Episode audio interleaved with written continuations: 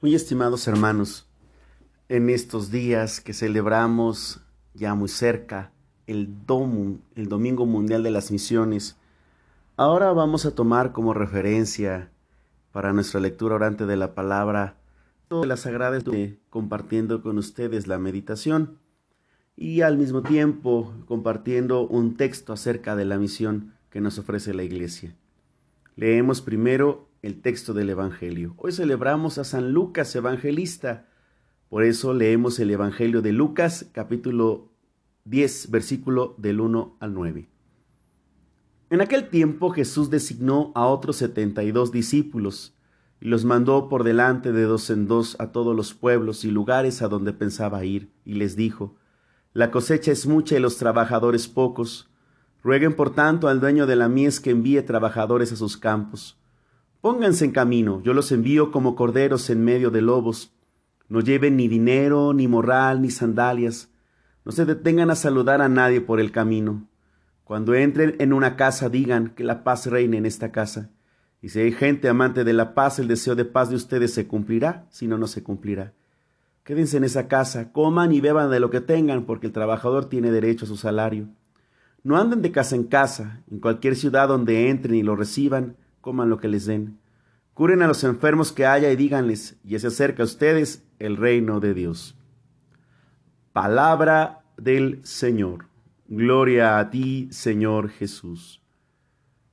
Hoy que celebramos al evangelista Lucas, no podemos perder de vista que la conciencia de, de todo fiel cristiano que nunca debe olvidar es que es misionero. Y pues este texto es una originalidad del evangelista Lucas, porque en todos los otros eh, evangelios sinópticos aparece la misión de los doce, pero no en todos aparece este envío de los setenta y dos. Estos setenta y dos puede ser que haga referencia a las naciones conocidas en aquel tiempo. En consecuencia, el texto eh, aparece como una originalidad del evangelista Lucas en consecuencia, podría ya simbolizar algo que tenga que ver con el deseo de Dios de que todos los hombres se salven y en consecuencia la misión futura de toda la iglesia. Entonces Jesús es el que designa a todos los discípulos a ir a los lugares a donde piensa piensa él llegar, a los corazones en donde quiere entrar y los envía de dos. Es importante recordar que dos son importantes y necesarios para que sea un testimonio válido. Entonces, dos hace referencia más bien a los testigos, testigos veraces, testigos que de palabra y de obra pueden dar razón de que Jesús está vivo. Este ir a todos los pueblos donde pensaba ir, donde piensa llegar Jesús, es necesario tener en cuenta y hacer reflexionar que Jesús llega pero necesita del discípulo, del misionero que lo anuncie, de palabra, de obra. Pero llama la atención aquella frase que dice, la cosecha es mucha y los trabajadores pocos. Ruego por tanto al dueño de la mies que envíe trabajadores a sus campos. Y es que llama la atención porque no habla de que el campo es amplio, que no habla sobre el trabajo para sembrar, no habla sobre eh, que es complicado eh, lo que tenga que ver con el cuidado de las plantas, no, ya es la cosecha. Si la cosecha es mucha, quiere decir que ya es fruto. El fruto ya está. El fruto entonces es obra de Dios. El fruto es lo que hay que recoger y aprovechar. Si tuviéramos un campo de mangos y nadie los recogiera, se van a echar a perder. Entonces, hoy la palabra de Dios quiere hacernos pensar que la obra, los frutos del Espíritu, solo hay que recogerlos.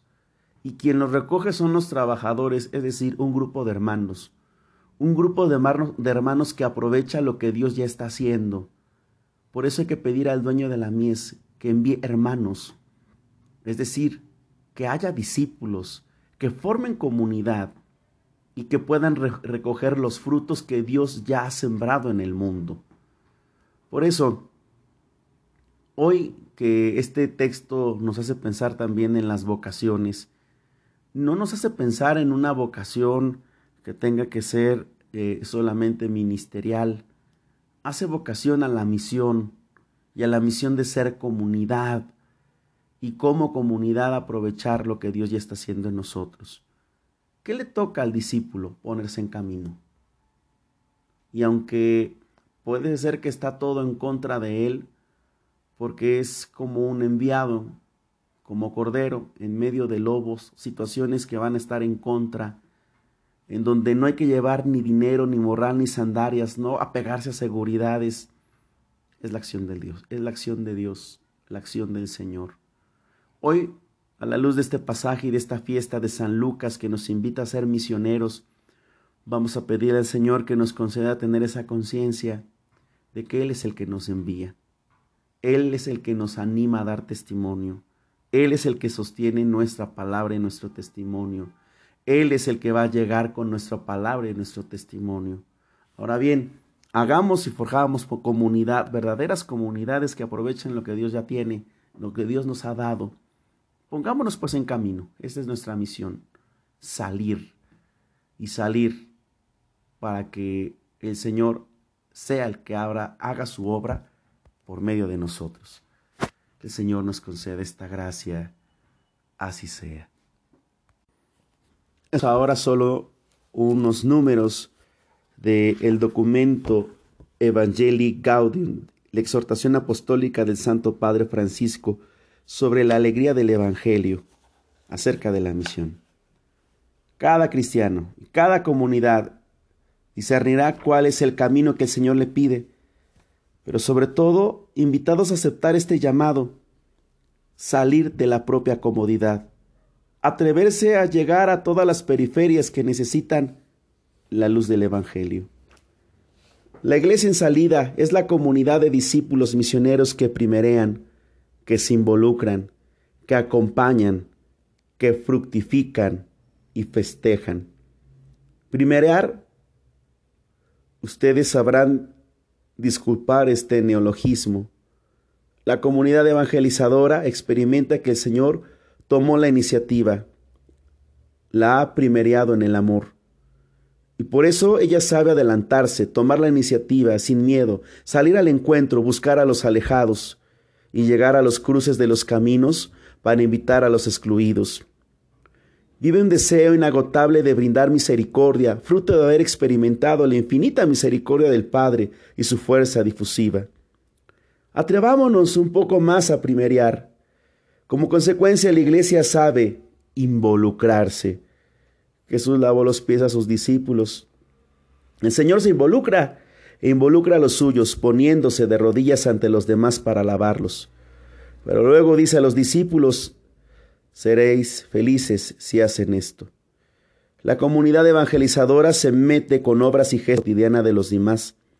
Achica distancias, se abaja hasta la humillación si es necesario y asume la vida humana, tocando la carne sufriente de Cristo en el pueblo.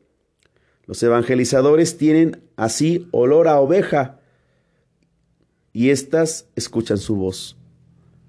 Luego la comunidad evangelizadora se dispone a acompañar, acompaña a la humanidad en todos sus procesos, por más duros y prolongados que sean, sabe de esperas largas y de aguante apostólico. La evangelización tiene mucho de paciencia y evita maltratar límites. Fiel al don del Señor también sabe fructificar la comunidad evangelizadora siempre está atenta a los frutos porque el Señor la quiere fecunda. Cuida el trigo y no pierde la paz por la cizaña. El sembrador cuando ve dispuntar la cizaña en medio del trigo no tiene reacciones quejosas ni alarmistas. Encuentra la manera de que la palabra se encarne en una situación concreta y de frutos de, de vida nueva, aunque en apariencia sean imperfectos o inacabados. El discípulo sabe dar la vida entera y juzgarla hasta el martirio como testimonio de Jesucristo. Pero su sueño no es llenarse de enemigos, sino que la palabra sea acogida y, manifieste su potencial liberador y renovador. Por último, la comunidad evangelizadora, gozosa, siempre sabe festejar. Celebra y festeja cada pequeña victoria, cada paso adelante en la evangelización La evangelización gozosa se vuelve belleza en la liturgia en medio de la exigencia diaria de extender el bien. La iglesia evangeliza y se evangeliza a sí misma con la belleza de la liturgia, la cual también es celebración de la actividad evangelizadora y fuente de un renovado impulso donativo. Pidamos a Dios que a la luz de la palabra y de estas palabras del Santo Padre, aprendamos a ser iglesia evangelizadora. El Señor nos concede esta gracia, así sea.